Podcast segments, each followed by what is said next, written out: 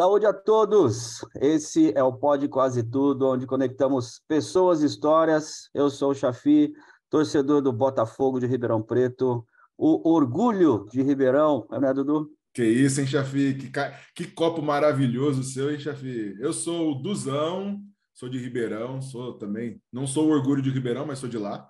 Mas é. e temos aqui hoje aqui uma das pessoas mais especiais na minha vida, Chafi. Você não sabe a alegria que eu estou de estar aqui nesse momento. Eu recebi denúncias de nepotismo no Pode Quase Tudo. Por quê? Por quê? Porque estamos com ele, o homem, o mito, a lenda, Sócrates Júnior, senhoras e senhores. Prazer gigante, Chafi, Duzão. Primeiro faço das palavras do Duzão a minha, as minhas. É uma das pessoas mais especiais na minha vida também. Meu, um dos meus ídolos e uma das minhas referências. E, e o Chafizão, a gente se conhece há pouco tempo, mas já gravamos um, um outro podcast, eu adorei. Foi um papo super legal, bola. super profundo. Então, estou ansioso para a gente, para onde, para os caminhos que a gente vai aqui. Hoje, hoje vai ser um pouco mais light, tá, Juninho? Aquele lá era um, era um papo mais profissional e tal. Hoje não. Hoje a gente está tomando uma cerveja, está tomando um vinho, tá tudo tranquilo. Hoje é o happy hour. Happy hour. Aquele hoje lá, é um happy lá, hour, exatamente. Aquele lá foi é antes das, das seis, aí eles gravaram uma coisa séria, aí eles saíram daquela gravação, falaram, vamos tomar uma cerveja. Aí é aqui, esse momento. Esse, esse, é, esse é, é, é, o aí, complemento daquele. Aquele lá você precisa ficar falando muito sério, falando que você entende das coisas. No fundo, a gente não gosta de falar isso, a gente de ficar perguntando e respondendo qualquer coisa. Não, a gente gosta de falar de tudo, a gente gosta de falar, né? Esse, esse, é o detalhe, a gente gosta de falar de tudo. É, é que esse tem a vantagem de a gente estar tá tomando uma cerveja junto. Exato. O chef, molhando as palavras, né?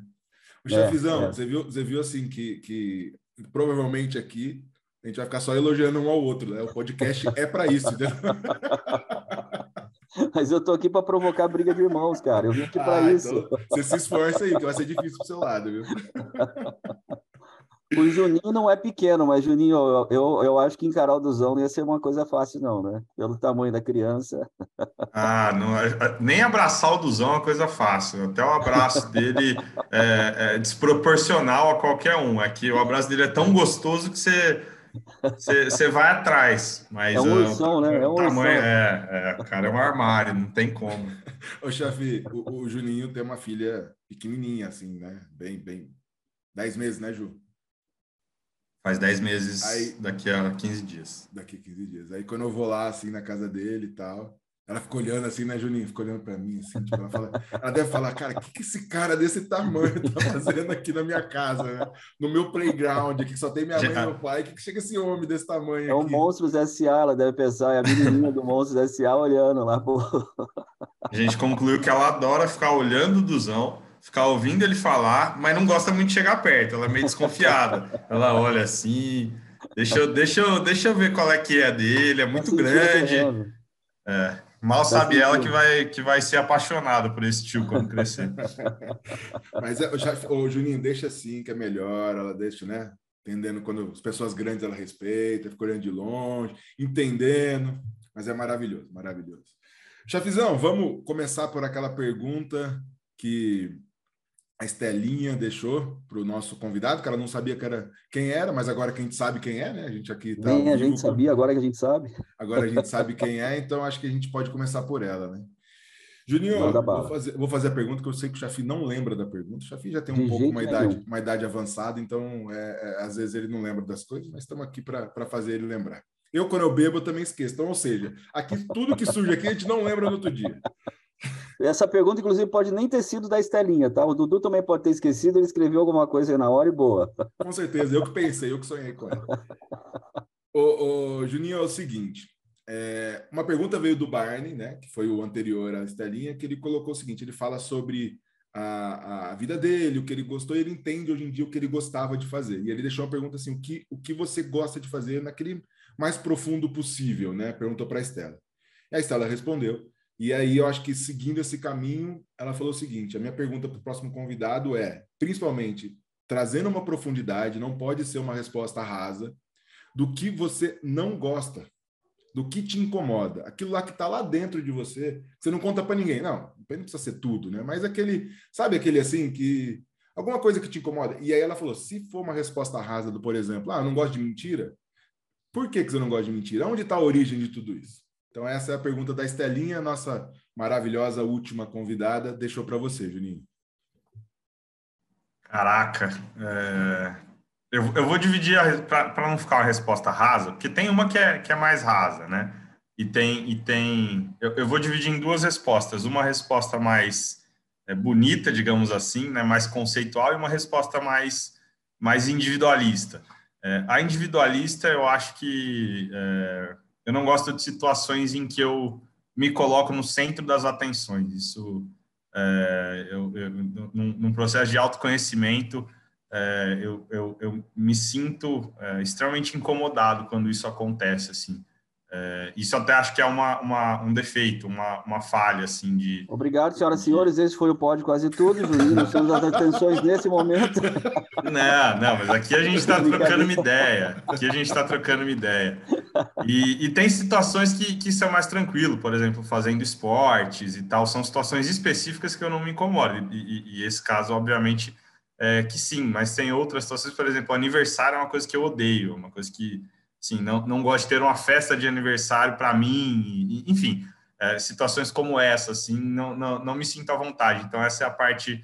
Aquele é, momento do parabéns em que você não sabe o que fazer, não sabe Exatamente. se você bate eu quero, junto, eu, se você eu fica sorrindo. Morrer. É, por daí. Mas é esse momento, isso, cara, eu quero morrer. Eu acho que isso é, é unanimidade. Eu acho que difícil é. alguém que goste. Pode gostar da festa, mas esse parabéns, eu, eu, eu, não conheci uma pessoa que fala, eu gosto do parabéns. Eu nunca ouvi isso. Criança, né? Criança geralmente, ah, sim, sim. geralmente gosta, vibra. E a, e a, mais a mais complexa, né, a mais profunda, eu acho que acho que a coisa que mais me pega é a injustiça. Acho que quando é, quando a gente olha situações que de fato é, você sente que há ali alguma injustiça, alguma desigualdade, né, é, de, de, de, momentos, eu acho que isso é, é, o que pessoalmente me pega num contexto geral, né, e, infelizmente nosso mundo está cheio delas. Né, então a gente está o tempo todo olhando para injustiças e tendo que lidar com ela. Então acho que eu dividindo as duas, uma uma experiência mais para dentro e outra uma experiência um pouco mais para fora, né? Acho que acho que está respondido. Pô, tá maravilhoso, maravilhoso. Show de bola. Só, só uma, uma, um, um, complemento e uma pergunta, né, para a gente aprofundar como a Estela deixou. Qual é a sua reação quando você se pega nesse, nesse momento? Boa. Tipo, não é, um, não é um psicólogo aqui, mas você consegue se entender. Conte-me mais. Conte-me mais. Do, do momento em se... que eu por exemplo, você vê uma injustiça. Qual, qual, é a sua reação física ou, ou ali, né, de momento? Como que você reage àquilo? E mesmo quando você se pega em algum momento que você é o centro, que que isso, que que, sim, lógico te incomoda, mas qual é a sua reação? Você tenta sair? Você, você tenta concentrar para ficar porque tem hora que não tem que sair? Como é que você reage a isso? É, da injustiça eu gostaria muito de responder que eu vou lá e, e, e resolvo a injustiça e tal, mas eu sou muito mais cagão para isso. Então, é, geralmente eu sinto pra caramba internamente é. e, e, no longo prazo tento de alguma forma dar a minha contribuição para que aquilo não aconteça. Mas é, você me conhece, você sabe que eu, que eu, que eu sou muito avesso ao conflito. Então, é, por ser cagão, é, eu geralmente não faço, faço muito menos do que eu gostaria para situações específicas de injustiça. Gostaria de ter mais coragem para enfrentá-las de frente e, resolvê-las de uma forma mais direta. E a situação é, pessoal, né? Acho que, para ser sincero, eu não sei muito assim. É, é, exatamente isso, por ficar desconfortável, por não saber muito, muito reagir e, e o que, que eu devo fazer, o que, que eu não devo. É, não tem muito uma regra, não. É, e é exatamente esse o ponto que me deixa me deixa desconfortável. Eu, eu, eu, não sei muito bem como lidar e como, e como agir, é, mas de uns tempos para cá, ter identificado essa, essa faceta de personalidade me fez bem, assim, me, me fez entender algumas coisas e, e, e, tentar trabalhar isso também. Mas como eu reajo é, é, é uma incógnita e, e, eu não sei muito bem, sinceramente. Não, eu, ia te, eu ia te perguntar justamente isso, né, em relação a, a depois que você identificou isso, né, se você está tentando trabalhar, isso não, não é autoajuda, tá? Como o Dudu falou, né, não é tentar ser psicólogo, porque a gente não tem competência e nem maturidade para isso. A gente só vai ficar sacaneando mesmo, igual eu fiz agora há pouco, né? Mas em relação a tentar, a tentar trabalhar de alguma maneira, é, eu, eu às vezes penso assim que não é errado você não fazer nada, Cara, isso aqui me incomoda, mas também não me incomoda em não ir atrás, sabe? Em, não, em, em resolver. Não, não me incomoda em não tentar resolver. Ok, me incomoda quando eu fico no centro das atenções no parabéns.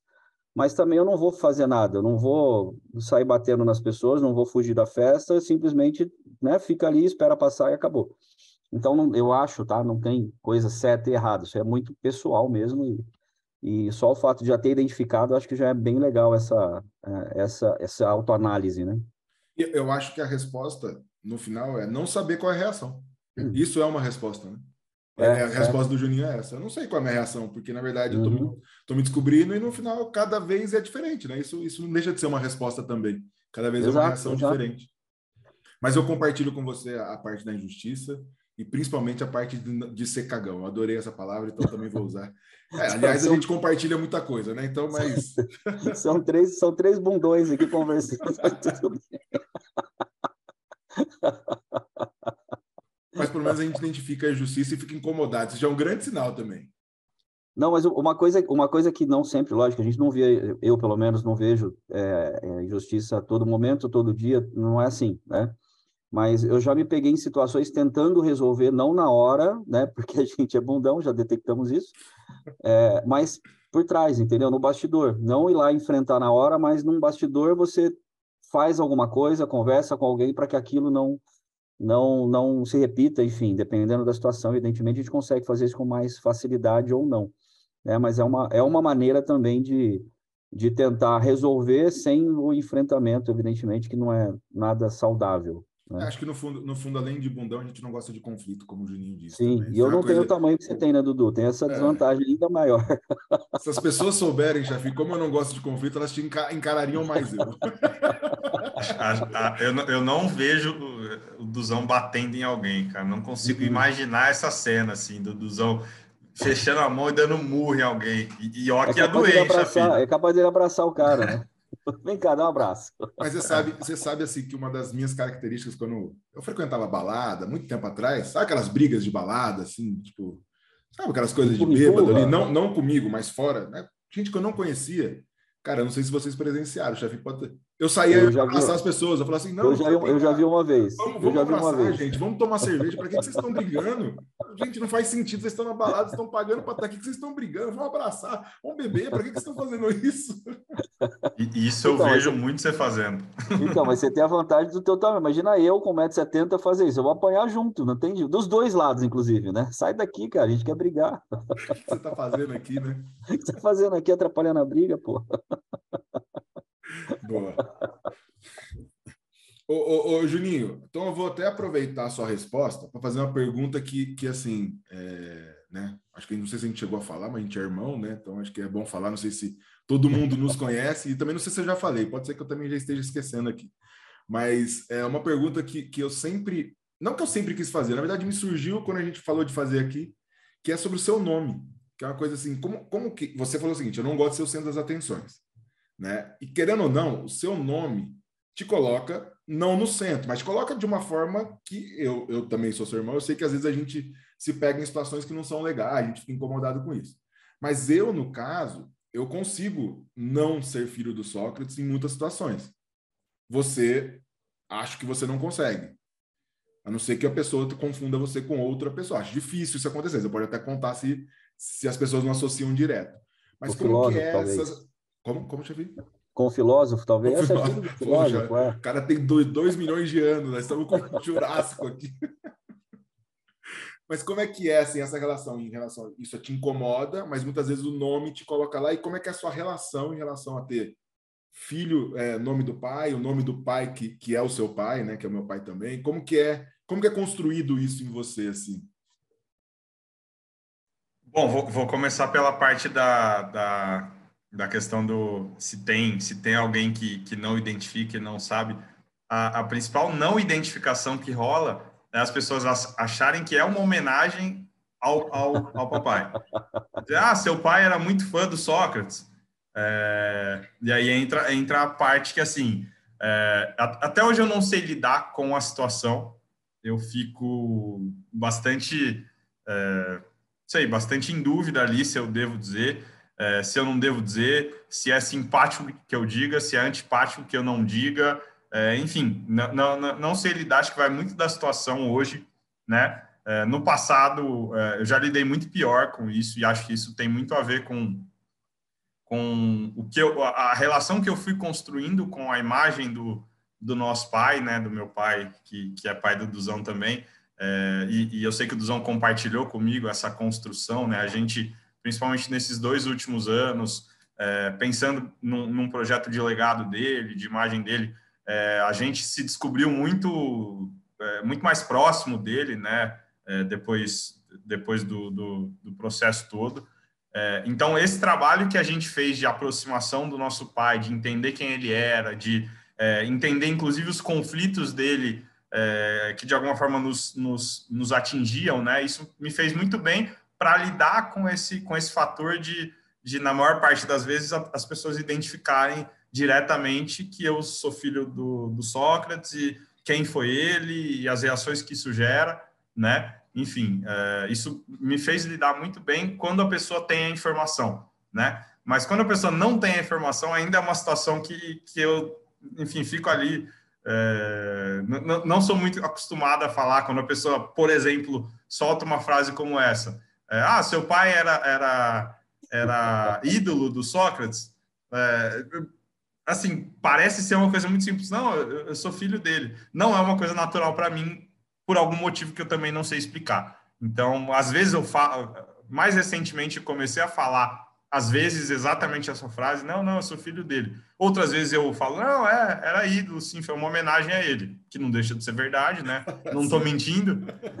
É não falo ídolo, eu falo, é, era uma homenagem a ele. E, sim, e era mesmo. Boa, boa. E às vezes, às vezes eu, eu, respondo aqui, às vezes eu respondo acolá, mas hoje que eu já tô, que eu já tô mais, mais bem resolvido com essa questão. Antigamente eu fazia de tudo para esconder é, por algum motivo também que provavelmente na, nas terapias aí que eu vier a fazer, que eu ainda não faço, mas eu descubra isso. E, e pode, pode ter a ver com esse processo que a gente é, foi lidando, conhecendo, mas hoje isso é muito, é muito natural para mim. Eu sempre tive muito orgulho do nosso pai, né? Acho que eu e o Duzão compartilhamos também esse sentimento. Então não era uma coisa de vergonha nem nada disso, muito longe disso, muito ao contrário disso. Mas enfim, uma construção interna que, que que, que eu fui descobrindo e estou sabendo lidar cada vez mais. Mas acho que a, a o ponto da, da, da, desconfiança, né, da coisa do nome e, e, e, ser mais difícil esconder quando quer esconder, de fato tem, tem situações que são,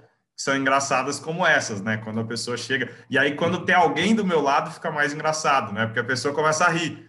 Fala, ah, porra, eh, seu pai era ídolo do, do Sócrates, ou fez uma homenagem e tal. Aí a pessoa do lado começa a rir, às vezes a pessoa é, fala que eu sou filho do Sócrates, às vezes ela espera eu falar, então acaba gerando essas, essas dinâmicas ali que, que, que são engraçadas em alguns momentos. Eu tô, eu tô chacoalhando a cabeça aqui positivamente, né? Porque a, eu acompanhei mais a, o Dudu, né? A gente se conhece há mais tempo, tem mais, tem mais tempo de convívio, e, e, é mais ou menos a mesma situação que o Dudu passava, não com o nome, evidentemente, mas o fato de não não divulgar, né? Não falar abertamente, fazia questão, inclusive, de não não confirmar quando alguém perguntava. Já vi, inclusive, ah, você é filho de Sócrates? Não, te enganado, falaram besteira para você e tal justamente por essa, não pelo, pela vergonha, como você bem disse, né? Não tem nada disso. É mais justamente para que não, te, não vire o foco, não vire o centro das atenções e acaba se tornando e, e passe a se tornar algo mais natural. Eu não sei se o processo de vocês, porque o Dudu também foi recente, né? Sei lá, dois, três anos para cá, quatro anos para cá, então recente esse processo de aceitação, não sei se é essa palavra correta, é, então, de repente, vocês estão no mesmo, é, começaram esse mesmo processo mais ou menos na mesma época. E aproveitando esse gancho, esse, esse, essa ligação que vocês têm, que vocês já trocaram é, juras de amor aqui eterna de irmãos, evidentemente, desde o início do programa. Mas é, desde o início foi assim, desde quando, bom, o Júnior, o Juninho é mais novo, evidente, né? Mas é, o contato de vocês quando vocês eram menores era, era assim, ou começou depois, né, mais recentemente, ou mesmo depois que o, que o Sócrates faleceu? Como que foi esse processo de aproximação ou de reaproximação? É, isso é muito é engraçado a gente. Dois, tá? Sim, sim. É, mas acho que a resposta, a resposta é muito parecida, porque a gente já conversou muito sobre isso, né? Ah, legal. Enfim, é, é uma coisa que a gente discute, a gente debate. O processo de, autoaceit de, aceitação e de conhecimento é, com meu pai, eu acho que é, é, mais, do que, mais do que a questão de ter sido ao mesmo tempo. Acho que foi o mesmo processo, né, Duzão? Esse processo de ir a fundo, conhecer é, a história dele mais a fundo, né? Mais do que a, a, a, capa, né? Que a gente conhecia, que todo mundo conhece. Tentar entender além e a gente conseguiu fazer isso para tentar pensar nesse legado, pensar no que, que ele faria, né? Que é uma pergunta que a gente passou dois anos se fazendo. O que, que, o que, que nosso pai faria em situação A, em situação B, o que, que ele gostaria que fizesse com tudo isso que ele construiu. Então, esse processo foi muito legal para a gente. Acho que é, teve o mesmo efeito em nós dois, porque de fato a gente é muito parecido, né? Em, em essência, em visão de mundo. E, e, e, aí, respondendo a sua pergunta, acho que é isso que contribui. Assim, a gente. É, a gente não teve um, uma infância juntos, né? Porque o Duzão primeiro é, é oito anos mais velho que eu, e, e, segundo, nós somos filhos de mães diferentes, né? Apesar de, de, de eu ter um carinho super enorme, um amor muito grande pela mãe do Duzão, ele tem um carinho super grande pela minha mãe também. É, mas a gente não cresceu juntos, né? E a gente se encontrou depois de velho, depois de, de 16, 17, 18 anos, e, e, e coincidiu. É, no momento que a gente foi ficar mais junto foi exatamente no momento em que nosso pai é, ficou mal, né? Que a gente conviveu junto como irmãos, né? Porque até então a gente se via é, esporadicamente, se via relativamente é, bastante, assim, depois de determinado momento, com 17, 18, 19 anos, mas a gente nunca tinha convivido. E naquele momento em que nosso pai fica ruim, fica no hospital, a gente passou, sei lá, meses juntos, né, Duzão? É, morando basicamente na mesma casa e ficando o dia inteiro no hospital. É, e ali a gente se conectou muito e, e acho que a conexão ela ficou mais forte porque a gente se reconheceu muito um no outro, né? De, de olhar e falar, cara, é, esse cara é muito parecido comigo, esse cara gosta das mesmas coisas que eu, esse cara enxerga o mundo com a mesma lente que eu, e, e foi uma coisa muito natural, assim, desde então a gente, essa relação só cresce, né? A gente quer fazer cada vez mais coisas juntos, a gente tem sonhos em comum agora, constrói projetos juntos, é, enfim, compartilha várias coisas, então foi uma coisa muito muito natural assim e, e até é, quando quando eu convidei o, o Duzão e a Camilinha para serem nossos padrinhos de casamento eu escrevi uma coisa para o Duzão que é o meu sentimento né? É, que o Duzão seria meu meu padrinho ali duas vezes uma por ser meu irmão que é uma coisa de sangue mas por ter virado um dos meus melhores amigos porque é, se ele não fosse meu irmão de sangue ele seria um dos meus melhores amigos porque a identificação que a gente tem é é, de, de, de, enxergar o mundo muito parecido é, é, muito grande. Então, enfim, acho que, acho que respondi, né? Não foi uma coisa de, de construção de, de, de infância nem nada. Foi um encontro ali que, que em algum momento aconteceu e, e, e rolou esse, esse match tão, tão bacana. É, acho, acho que o Juninho falou tudo e mais um pouco, assim. Mas, mas eu acho que, que, que, que assim, né, tentando trazer uma, uma reflexão de tudo isso, as relações elas são construídas, né? Por mais que a gente é, é, é filho de mãe diferente, a gente, a gente é muito igual eu e o Juninho. Tanto é que tudo que ele falou em relação à, à vivência dele, ao nome, você mesmo balançou a cabeça dizendo, cara, é, era igual. Eu via mais ou menos, tudo bem, ele não chama Sócrates, mas eu via em situações que ele respondia igualzinho. E, e eu não eu não aprendi com o Juninho, o Juninho aprendeu comigo, porque foi numa formação que a gente não tá junto ali. Ou é característica de pessoa mesmo, ou característica do próprio em relação a ter o pai que a gente tem. Não, não sei responder isso. Mas, é, é, no fundo, a gente teve outras situações que a gente conversou sobre isso. A gente falou, cara, a nossa relação é construída. Ela não é, não é da vida, né? De a gente estar tá ali desde criança. É aquela mesmo... obrigação de, de, de, ter que se dar bem porque são irmãos. Né? Exatamente, exatamente. A gente se daria bem independente de ser irmão ou não. A gente, além de tudo, é irmão. Acho que eu vejo assim, sabe, Chafi?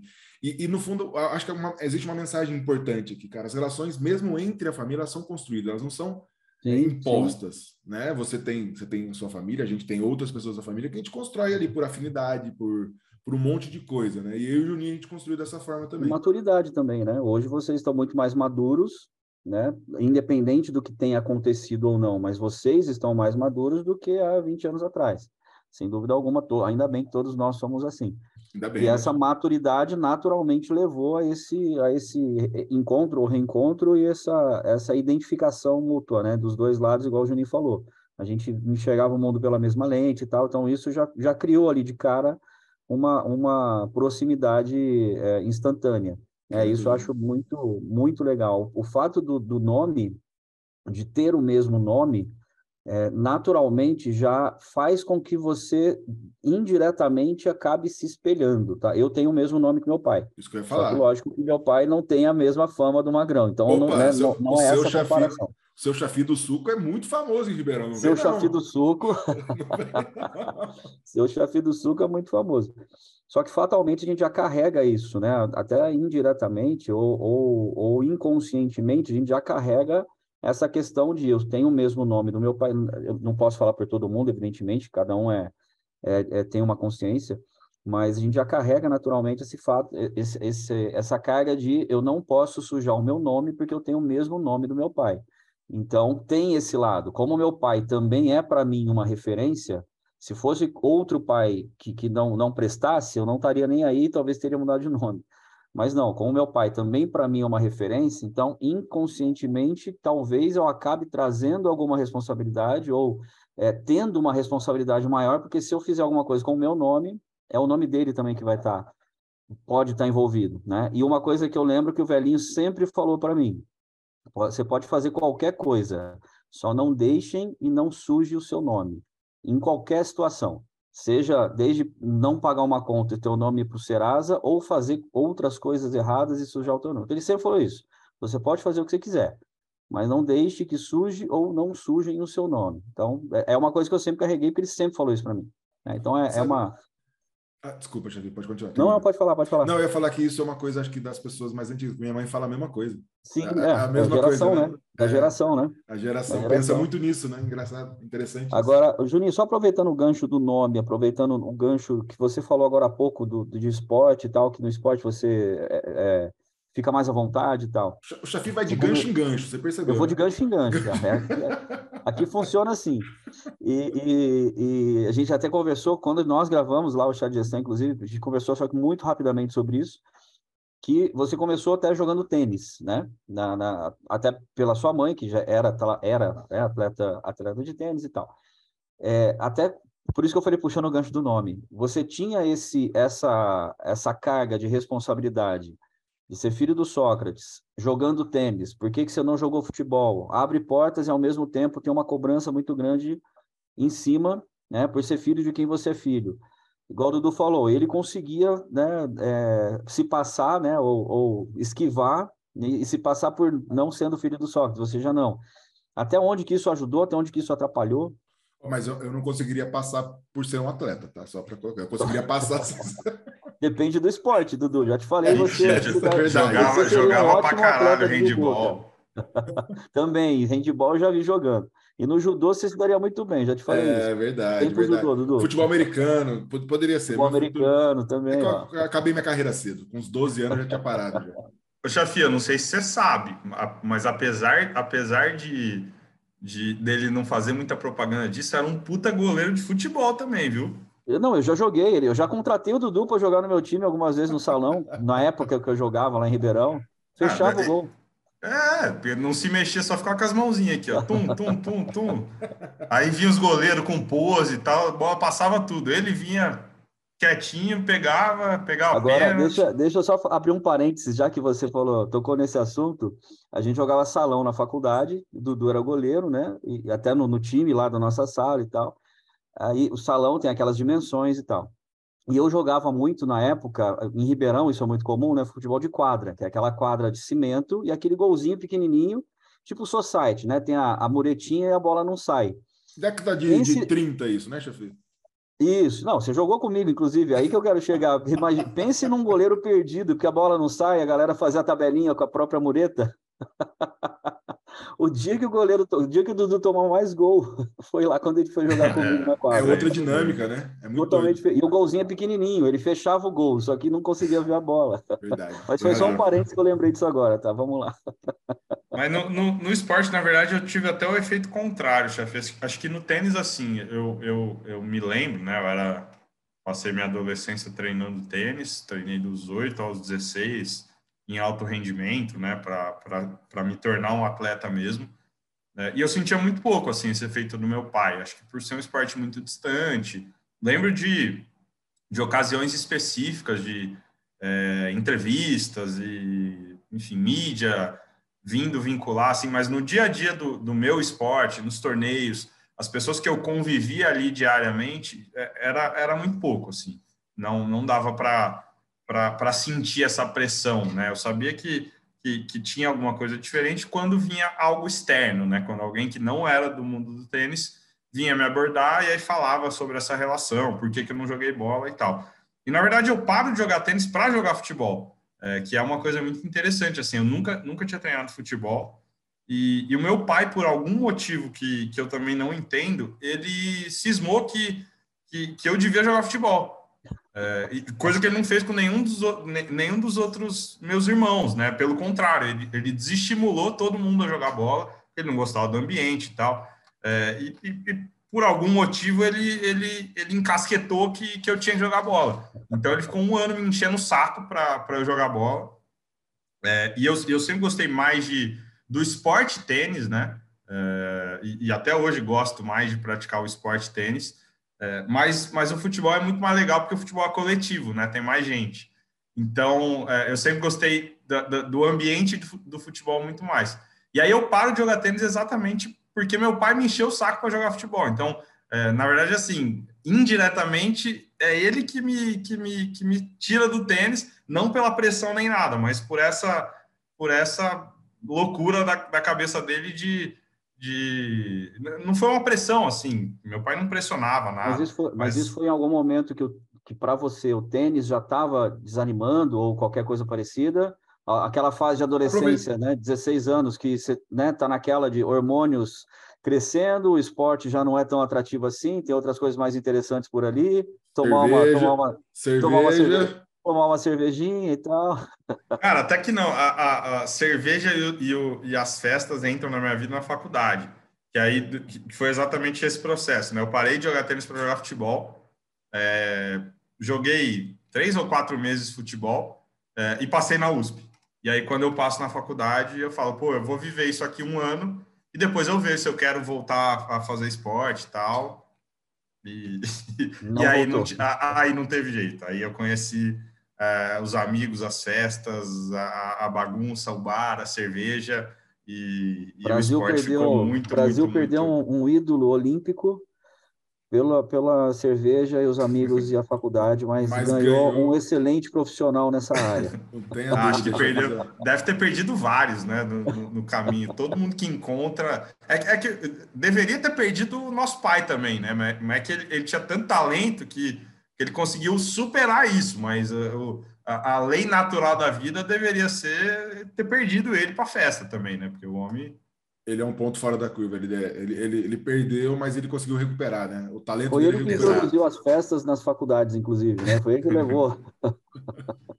ô, ô, ô, Juninho, você falou, você falou da pressão, assim, né? Quando você jogava tênis, principalmente porque vinha pressão de pressão, assim, né? Perguntas ou até de alguém que vinha de fora do mundo do tênis. Porém, sua mãe também jogou. Da sua mãe vinha alguma coisa, assim, ah, não, não, não da sua mãe pessoa, das pessoas relacionarem você à sua mãe no mundo do tênis ou, ou não, menos que? Sim, as pessoas relacionavam, mas, mas é, era uma outra proporção, né? Porque a proporção midiática do tênis na época que minha mãe jogou é, é, era muito diferente, né? Então, assim, é, o peso disso é, é, é completamente diferente. E aí, complementando a resposta, eu fui sentir bastante isso quando eu joguei futebol. Nos três meses que eu joguei futebol, assim, eu senti todo esse peso é, de, de, pessoas comparando é, e o peso contrário, né, de a, a coisa da injustiça. É, isso foi, foi uma passagem muito marcante, assim, porque eu me vi protagonista de injustiças claramente por ser filho de quem eu era. Isso me fez muito mal, assim, no, no ambiente do futebol. Eu juntou, lembro... juntou as duas coisas que te incomodam, né? Protagonismo Exatamente. e injustiça sendo... Você é o protagonista da injustiça. Aí, cara, isso aí foi o pior momento da, da minha vida, Duzão. Né? Não, e foi, foi eu, eu, lembro de uma passagem que foi muito clara, assim, porque É, eu lembro que nessa, nessa, nessa coisa do papai me estimular e tal, ele conseguiu um teste no Botafogo, conseguiu, né? Pediu para que fizesse um teste no Botafogo. Eu fui, joguei lá, joguei direitinho, enfim, sei, sei jogar bola, né? É, joguei direitinho, mas nada, nada de destaque, mas claramente eu vi ali que, que o teste era pura e simplesmente para cumprir um protocolo, porque eu já estava já tava aprovado ali no Botafogo. E aí é, lembro dos detalhes, inclusive, que o teste foi três semanas antes da inscrição no Campeonato Paulista, sub-17, é, ou 15, não, não lembro. E, e, aí eu treinei um dia com, com na semana da inscrição, quer dizer, eu passei no teste, treinei com, com o time, né, o, a equipe de base, a, a equipe da, da, do Botafogo de base, na semana da inscrição. E tinha na equipe, tinham 40 meninos, se eu não me engano e só se inscreviam 25 ou 30. Quer dizer, tinham 10 que estavam treinando ali que iam, que iam ficar de fora.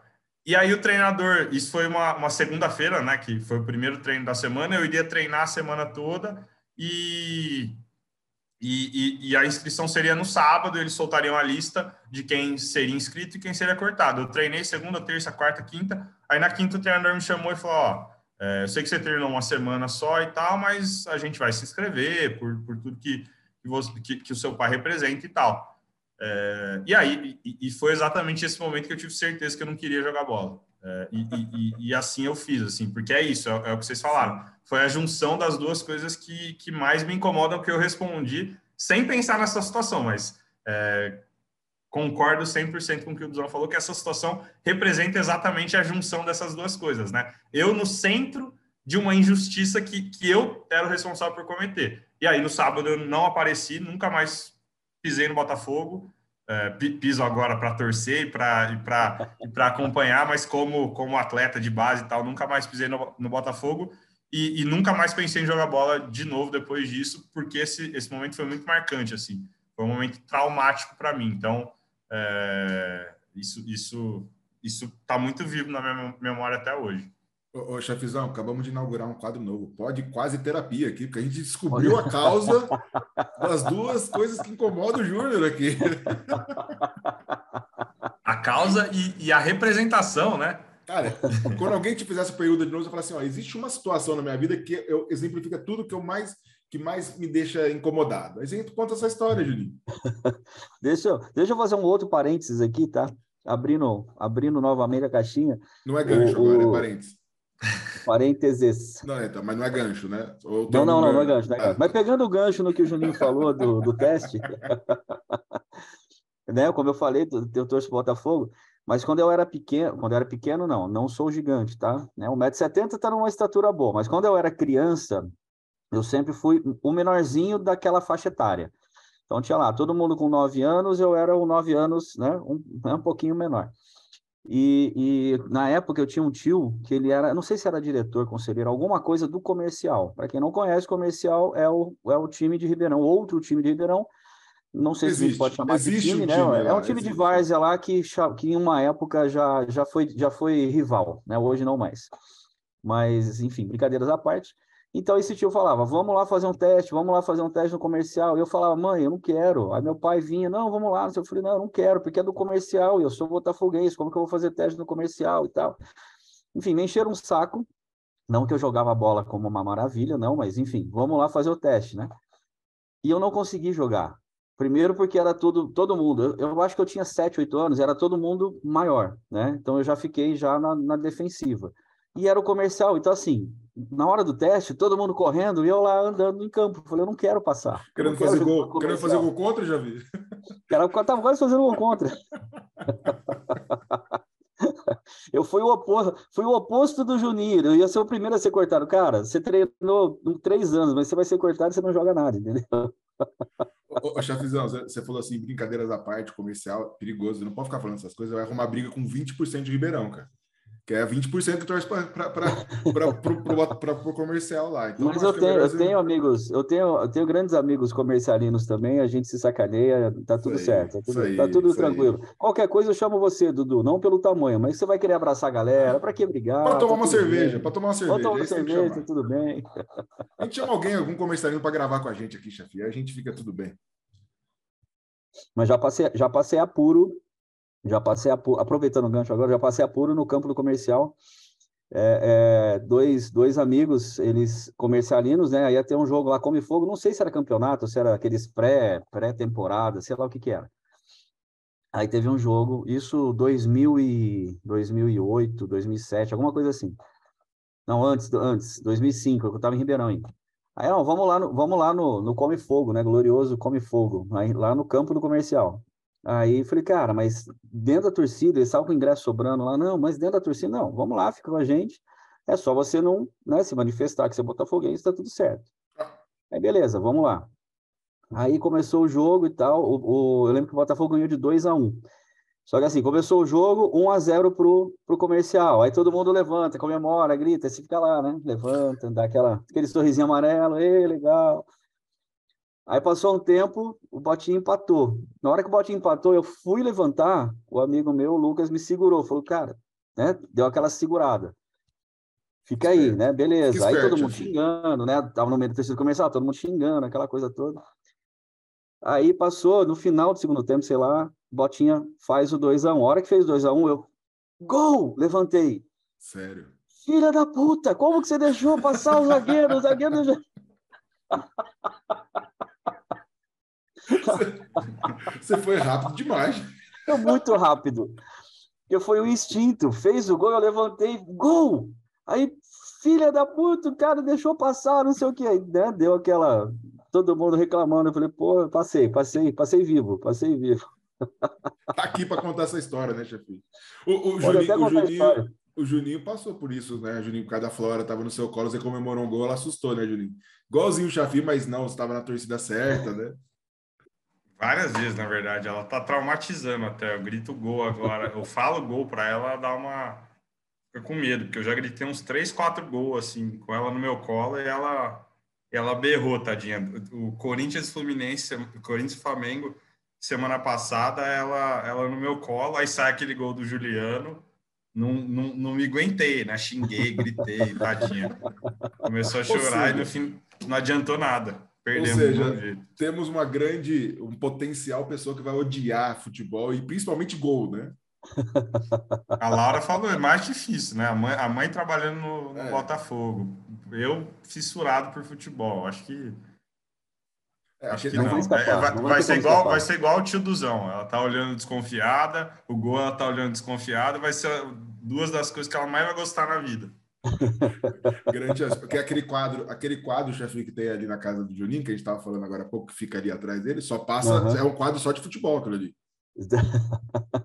Que movimento, né? Só vai, e, e, só futebol, você pode perceber, é um quadro de futebol que ele tem ali. Mas quando gosta, não tem jeito, ainda mais vocês que sempre, sempre viveram, né? Pai, o tio, enfim, sempre viveram isso desde que nasceram. E não, não, não é um, um simples, não foram simples jogadores, né? São referências por onde passaram. Então aí já volta também a questão da cobrança, da referência, do que a gente estava falando antes, mas não tem como escapar, né? Não tem como, como você falar, não, vou, vou abdicar de tudo isso. Não, vai estar tá junto, não tem como. Mas, você sabe assim, Chavisão, que, que eu, eu me vejo menos engajado no futebol do que todos eles, assim, né? O, o Juninho, o Gu, acho que eles são os mais, né? Eu digo, não sei, o Telo também, mas assim, eu vejo que eu não paro meu dia para assistir futebol. Eu não, sabe, eu não vou se você me chamar para tomar uma cerveja no bar e tiver um jogo ali, eu vou, vou, vou, com você no bar. Eu não vou parar meu dia e falar, não, eu quero assistir aquele jogo. Eu vejo eles muito assim, eles, eles se dedicam aí no campo a assistir o Botafogo e tal. Eu tenho hora que dá preguiça, eu não vou. Então, mesmo ali dentro, a gente consegue criar relações diferentes com o futebol também, porque eu, eu me vejo totalmente diferente deles. Eles são, né, o Juninho falou assim, é um cara que fissurado e vive futebol. Eu não, eu, assim, entretenimento. Aí tem hora que eu vou no jogo, dá um trabalho pra caramba ir no jogo, não sai um golzinho pra eu Não tem uma pipoca pra pegar, cara. O que eu vou fazer lá? Muito melhor ficar em casa. Muito melhor. É, isso, isso até se conecta com o papo que a gente estava tendo antes, né? Das relações familiares e como elas se conectam. Acho que eu, eu e o Duzão nos conectamos muito nessa coisa da visão de mundo, da essência, dos valores e tal. É, e tem coisas que a gente é super diferente. O futebol é, é, é uma dessas. E aí eu olho para outros irmãos meus, o Gu, o próprio Telo, vai no, no jogo e tal. É, para falar de futebol, eu me conecto muito mais com eles do que com o Duzão, porque é isso, o Duzão foda-se pro Duzão, assim, ele troca ideia, vibra com o Botafogo, tá, mas muito mais por pelo resto do que pelo jogo em si, né, Duzão? Muito mais pelo movimento das pessoas indo, a cervejinha, a pipoca, as pessoas que estão ali do que o próprio jogo. Porque eu não vou sair da minha casa naquele sol das 11h30 da manhã, que o jogo é 11h30 da manhã, sei lá que hora que é, para assistir o Botafogo. Eu não vou ser essa pessoa. o Chafi vai, o Chafi vai. O Chafi, gosta. Chafi tem, uma, tem uma história, Julinho, depois eu ouvi na primeira, no primeiro podcast que a gente gravou no episódio 1 com o Careca, que o Chafi conta como ele virou. É, como é que é, Chafi? Que fala? Para, Paranista, do Paranista. Paraná, aqui de Curitiba torcedor do Paraná, porque na verdade o que mais importava para o chefe no jogo do Paraná era o seu Portela que tinha um churrasco na porta do estádio. Foi aí que ele virou é. paranista. Ah, mas futebol no fundo é isso. É, a reserva. Essa é a essência. Não, foi, foi no estádio do, do Coxa, depois no estádio do Atlético e por último no estádio do Paraná, que era o mais acanhado, só que teve churrasco com a galera. Falei, ah, fique aí, é aqui. Virei, aqui. virei. é aqui. Para que mais? Mas o, o, o, Juninho, você falou da. Eu não comentei assim na nossa relação com o papai o quanto mudou, mas a gente já compartilhou isso. E, e esse momento assim de descobrir, né, a, a pessoa que está por trás é muito legal, assim, né? Tem, tem um. Você falou, mas é, é um grande significado, assim, quando você se, se desconecta, né, do, do, do que você está só vendo ali, você procura o que está atrás. Cara, é, é, eu acho que é um exercício que a gente tem que fazer sempre, com todo mundo, assim. Aí você descobre uma outra pessoa ali, você descobre uma outra relação que você tem com aquilo ali e vai. Então, e, e Chafi, assim, o que o Juninho falou da nossa da nossa descoberta aí ó, pelo projeto e tal. Quem, quem participou, você conhece muito bem, é o Mário com a gente. Eu, Juninho e o Mário, sim, a, gente, Marião. a gente fez, o Mário nos ajudou nesse processo aí de, de conceito, de tudo, então foi, foi uma descoberta muito legal que a gente fez. Assim. Puxei porque o Juninho uma... falou isso lá e eu queria comentar e está aqui na minha cabeça até agora. Não, legal. De deixa eu aproveitar até, aproveitando esse gancho, Dudu. Eu, deixa eu fazer outra, outra pergunta para os dois. É, virando, tá virando um papo de filho de ídolo, né? Vocês perceberam que fui caminhando para essa parte, que também é show de bola. É, quando quando que, que vocês perceberam? Porque uma coisa é você estar tá dentro de, de, de uma família, enfim, dentro de um ambiente em que o pai de vocês trabalha, participa, vocês conhecem todo mundo. Outra coisa é o pai de vocês ser uma figura referência como foi, um ídolo como foi. Não foi um jogador qualquer, foi um jogador que, né, teve, teve a, sua, a sua contribuição em várias frentes, não só no futebol, inclusive. Quando que essa ficha caiu? Assim, cara, meu pai não foi só um jogador de futebol. Não era, não era o, o, o, o jogador ali que jogou bola e beleza, e ok, parou, aposentou e está comentando futebol hoje. Não. Sempre foi esse ídolo né? desde o início, desde o Botafogo, inclusive. Então, quando que essa ficha caiu que o, o, o Magrão ele era essa figura do Magrão e não o pai de vocês, jogador de futebol, que, que, que vocês viam na TV, alguma coisa parecida? Quer responder? Posso começar, e aí, e aí você, você emenda. Eu acho que eu sempre tive essa, sempre assim, desde que eu me entendo por gente, eu tive esse entendimento que, que o que ele tinha feito fora do campo é, e o que ele representava era muito maior do que o que ele tinha feito dentro de campo. Isso, esse conceito que acho que traduz isso um pouco, um pouco do que você falou, é, isso eu sempre tive dentro de mim, assim, eu sempre me orgulhei muito disso, porque é a parte, é a parte que a gente mais gosta, né? Apesar de eu ser apaixonado por futebol, do Zão nem tanto, é, mas eu sou mais apaixonado por, por pessoas, por, por histórias e tal, e, e de fato o, o que ele fez enquanto figura pública, né, e, e o que ele representa para as pessoas é muito maior do que qualquer calcanhar, chute ou gol que ele tenha feito. Então, esse conceito sempre foi muito claro porque a gente sente a energia das pessoas, né? Quando as pessoas falam sobre ele, é, é muito claro, assim, o que, que marca elas, né? Qual, qual é a, a, o ponto que toca elas. E, e, e, e o futebol é uma desculpa para isso, né? O que toca, de fato, é a representatividade que ele teve enquanto figura humana, né? Então esse, esse conceito eu sempre tive muito claro, mas eu nunca tinha me aprofundado nele.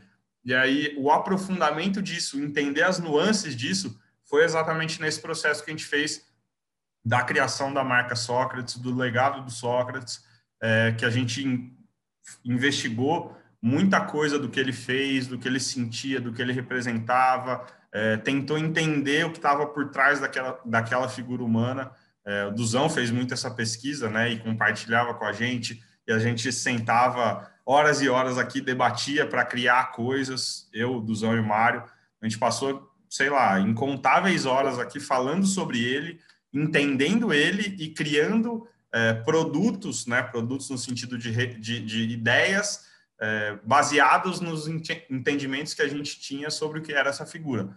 Então, assim, é, quando eu fui entender o porquê que ele, que ele era essa figura tão grande e, e, e o que estava por trás disso foi exatamente desses dois anos para cá e foi no momento em que eu me conectei ainda mais com ele, que eu fiquei muito mais bem resolvido em, em, em expor que eu era filho dele e ter orgulho disso e, e explicar o porquê que eu tinha orgulho disso então, para mim, foi muito nesse processo assim. São duas construções. A, a resposta mais simples é desde sempre, mas a, a, mais profunda foi agora, assim, foi, foi entendendo esse, esse, esse, essas contradições, né? Que, que, que, que esse cara era uma contradição é, ambulante, né? Ele era extremamente contraditório e, na verdade, ele é apaixonante por isso, porque ele era uma contradição ambulante e ele defendia isso, né? Ele tem uma frase que eu, é a minha preferida dele, que é: Eu sou radical até mudar de ideia. Quer dizer, isso é, isso é maravilhoso. É, é uma frase genial. Né? Então, enfim. E, e representa genial. ele, representa ele. Mas, o, o, assim, tudo que o Juninho falou, lógico que a gente né, já tem muito trabalho. É, trabalho assim, a gente conversando, então acaba tendo o mesmo discurso com palavras diferentes, então não ficar repetindo, acho que assim, super concordo com ele. Mas o, o, processo, eh, respondendo a pergunta que você fez, assim, quando caiu a ficha do, da grandeza, eu acho que nunca vai cair a ficha, chefizão. Porque a cada dia, cada dia não, mas de tempos em tempos, a gente surpreende com a grandeza dele. Sabe assim tem, então acontece alguma coisa que alguém conta alguma coisa para gente porque a gente não consegue saber. descobrindo descobrindo a gente vai descobrindo novas. então você vai chegar e vai contar para gente assim né? Ah aconteceu isso isso isso o cara conseguiu ultrapassar a barreira não sei o que não sei o que lá de um, de um país que está em guerra porque ele falou que gostava do Sócrates e o cara se conectou e passou cara é, é, é nesse tipo de coisa que a gente se conecta o Juninho vai passar lua de mel lá não sei aonde que ele pode contar tem um cara apaixonado pelo Sócrates lá então, assim, é, é, essas pequenas coisas que eu acho que a gente não. E tem que ser vivendo mesmo, porque eu acho que a, a, as, os grandes impactos que ele fez em todo mundo estão nas pessoas que são anônimas, também fizeram nas pessoas famosas, mas os anônimos a gente vai descobrir o quanto ele mudou na vida dessas pessoas, o quanto ele é grande, porque ele chegou em lugares que a gente não imagina que ele chegou. Eu acho que nunca vai cair essa ficha, porque a gente vai descobrindo conforme a gente vai vivendo, sabe? E conversando e se conectando. E aí, em relação ao que o Juninho falou da descoberta, eu acho que hoje em dia a gente é muito mais tranquilo, né? Meio que juntando tudo isso, essa terapia, pode quase terapia aqui, é muito mais tranquilo de falar, é, somos filhos do Sócrates, tem muito mais orgulho, porque a gente entende tudo que o pai que a gente teve, do jeito que a gente teve, ele foi desconstruído e construído uma nova referência para gente e entende muito bem tudo que ele fez, cara. É, é, é, grandioso demais, assim. Não é que a gente valoriza só esse ídolo, mas a gente entende muito mais ele depois desse aprofundamento. Passou, passou a entender, de repente vocês tinham alguma diferença enquanto é, é ele estava aqui ainda, justamente pelo estilo de vida, justamente pelo, pela, de repente, pela ausência, até pelo tipo de trabalho que viaja, não sei o quê, só que vocês foram entender isso muito tempo depois, né? É, mais, mais do que entender, se identificar também, né? Identificar. É, de, de, se colocar perfeito. no lugar dele e falar, cara, provavelmente a gente faria muito parecido. Perfeito, é, perfeito. Porque ele tinha uma missão, ele tinha um, um, um senso de, de, de, de porta-voz, né? Enfim, várias coisas que, que, que você se coloca no lugar e você fala, cara, é, era o caminho que ele tinha que que ele tinha que trilhar mesmo, né? Então você entende mais os porquês e tal, que, que quando a gente olha só para a relação pai e filho, muitas vezes a gente acabava não entendendo, né? E, e hoje eu, eu entendo isso, isso muito bem e, e, é muito mais, mais tranquilo. E no fundo, assim, se a gente poderia, né? Acho que a gente não tem nenhum grãozinho em tudo que ele fez, mas se a gente pudesse falar o seguinte: ah, não, abre mão disso para fazer tudo que você fez, a gente faria isso, cara. Abre mão, ou não, você não vai conseguir fazer tudo o que você fez e, e, conseguir fazer tudo mais do que você quer fazer. Então foca no que você vai mudar a realidade de um país que vai nos dar muito orgulho, porque a gente, se a gente pode contribuir, é desse jeito que a gente quer também. Então vai aí que a, a gente dá o apoio. Lógico que a gente, se a gente pudesse voltar no tempo, a gente faria isso. Não tem como, mas acho que é esse o sentimento que a gente tem hoje, assim, de, de depois dessa, desse aprofundamento. Isso aconteceu, Chafizão, só para terminar assim, na pandemia. Então também foi um jeito da gente passar por tudo isso. Logo depois, no começo da pandemia, o Mário provocou a gente. Cara, a gente passava horas e horas toda semana fazendo, fazendo, fazendo. Sabe, logo no começo ali, todo mundo uhum. em casa, ninguém sabendo o que vai acontecer. Era nós, um monte de cerveja, um monte de vinho e falando, falando. Então foi muito legal esse processo também e nos conectou muito, né? Eu, Juninho, meu pai, então virou um, eu, eu acho que eu não poder, eu não, não é, teria como contribuir muito nessa época, mas eu poderia ter sido convidado para a parte da cerveja e do vinho, mas tudo bem, fica para uma certeza, próxima, não tem problema. Não, não, próxima não, não quero uma próxima pandemia não, chefe, pelo amor de Deus.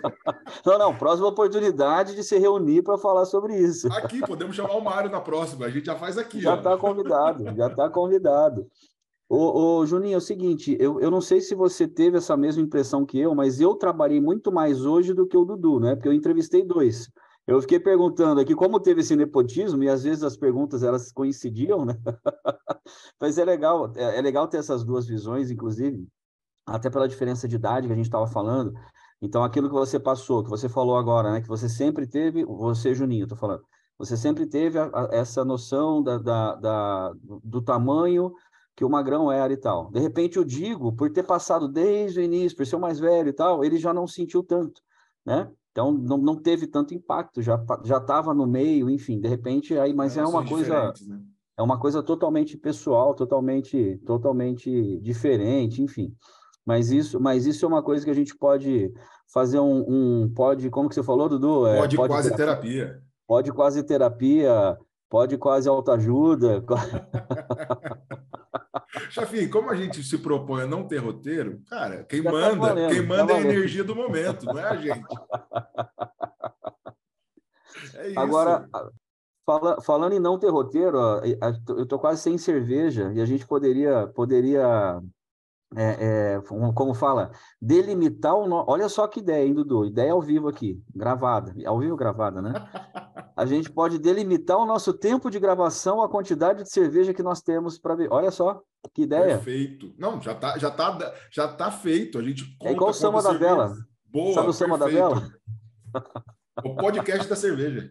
Podcast assim, ó, tá acabando a cerveja, galera, tá, tá na hora de ir embora.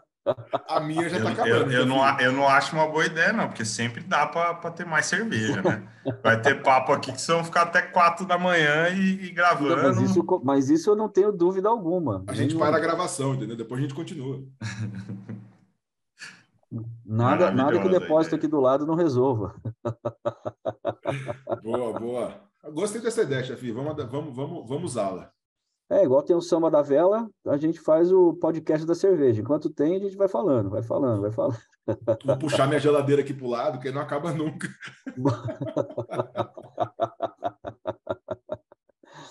mas, ó, mas ó, agora, agora é, é, falando sério, eu achei, eu achei, é, como que eu posso falar? Eu achei que o nosso papo hoje seria para um lado e ele foi para um lado totalmente diferente muito melhor do que, eu, do que o que eu imaginei, inclusive. Eu acho que foi muito mais profundo, é, com todas as brincadeiras que a gente faz, com toda a liberdade que a gente tem, né, é, de, de, de, ter essa, essa leveza no, no bate-papo, de ter essa leveza em situações como a, como a de vocês, inclusive, de, de ter passado, como vocês falaram, né, que são coisas delicadas, cada um vai, vai levar de um jeito, né, ó, a gente não era próximo, a gente passou a ser próximo agora, mais recente, enfim, no, no, hospital, né, que vocês falaram, né, ó, depois Sim. meu pai foi para o hospital, que a gente passou isso.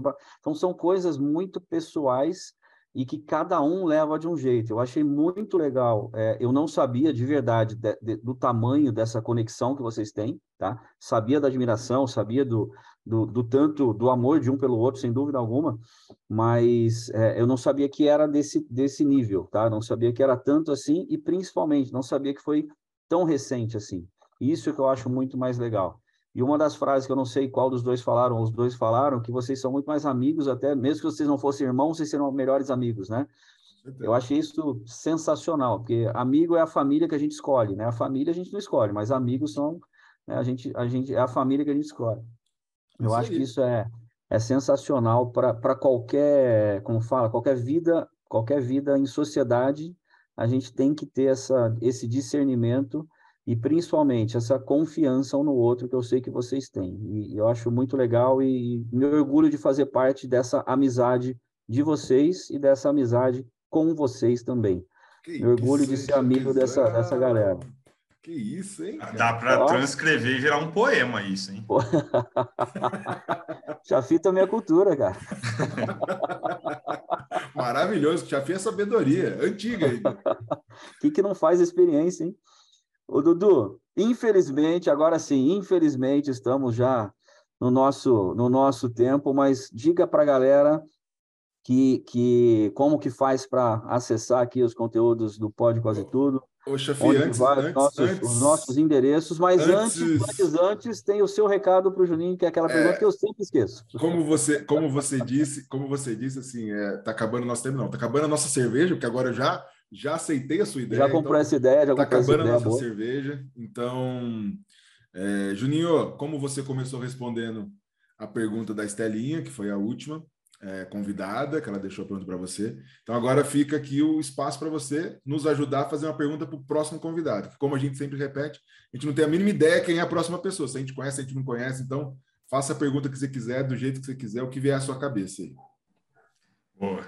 É, bom, vocês já tinham me falado que, que, que, havia essa ideia, eu já tinha pensado em uma pergunta. Não tem tanto a ver com, com os rumos que o nosso papo levou, mas eu não vou ter condição de pensar em uma outra pergunta relacionada.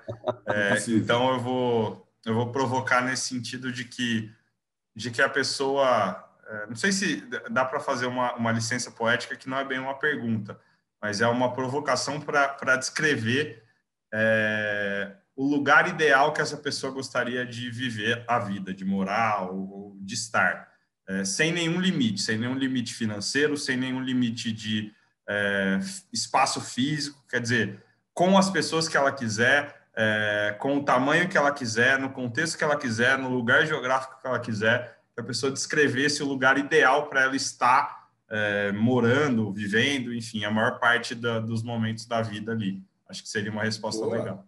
Maravilhoso. Mas o a gente, a gente ideal... vai tentar, tentar trazer nada, é, por exemplo, real. Pode ser uma, uma construção da cabeça da pessoa.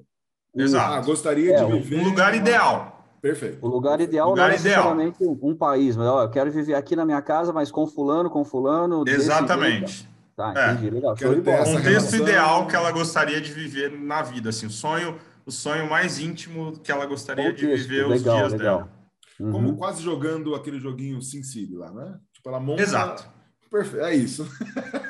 Se ela pudesse jogar SimCity na vida real. É isso aí. Monte, monte a sua cidade. City não, é The Sims, não é?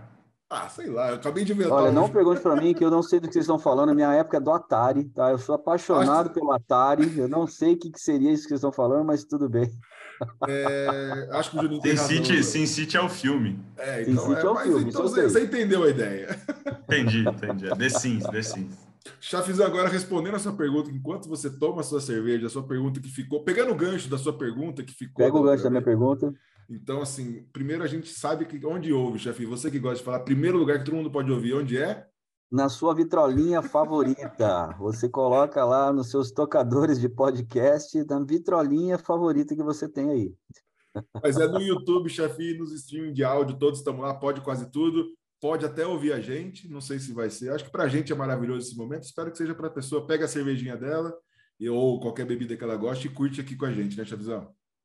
Dudu, o mais importante, a gente se diverte. Pode até as pessoas se divertirem junto, mas a gente se diverte com certeza e a intenção é que todos venham, entrem nessa, nessa brincadeira também, que sempre vai ser um papo assim divertido, um papo leve, com conteúdo, né? Porque a gente também sempre tenta trazer algum tipo de conteúdo e não só dois ou três ou mais pessoas falando um monte de besteira aqui. Assim como hoje, houve muito conteúdo no que a gente falou, apesar de todas as brincadeiras e da intimidade que a gente tem. Mas a ideia é essa: fazer um negócio divertido, leve, descontraído para toda a família. Boa. Valeu, Juninho. Vamos agradecer o Juninho também, né? Só ficamos nós falando agora, chefe. Juninho, brigadão. Você sabe, assim, foi maravilhoso compartilhar com você esses momentos. Então, eu só queria agradecer mesmo. Todas, tudo que você disse, que me tocou, que tocou todos nós. Então, é além do momento que a gente, né? Mais uma horinha que a gente curtiu junto aqui. Então, só agradecer. Eu que adorei. Saúde. Passou, passou muito rápido, adorei. E, enfim, espero voltar em algum momento aí, quando, quando pode quase tudo estiver bombando e, e, e, todo mundo tiver fã, eu, eu volto para relembrar esse momento. Fechado, Júnior. A, a, gente já tem um. A gente não, o Dudu tem um projeto de fazer o Pode Quase Tudo Proibidão, que aí a gente vai só falar um monte de besteira da meia-noite às seis da manhã, depois apaga e tá tudo certo. Tem que inverter. A gente bebe cinco horas e aí grava. Não, boa, não, não grava a primeira hora, grava a última hora do, da noite. Vai sair só, só coisa aqui que não dá nem para entender o que a gente falar, mas tudo bem, a gente tenta. Aí vai ser proibidaço. O duro vai ser, não vai ser nem proibido, mas não é para entender o que nós estamos falando. Pessoas, saúde a todos, saúde. um grande beijo e até o próximo Pode Quase Tudo. Beijos. Valeu!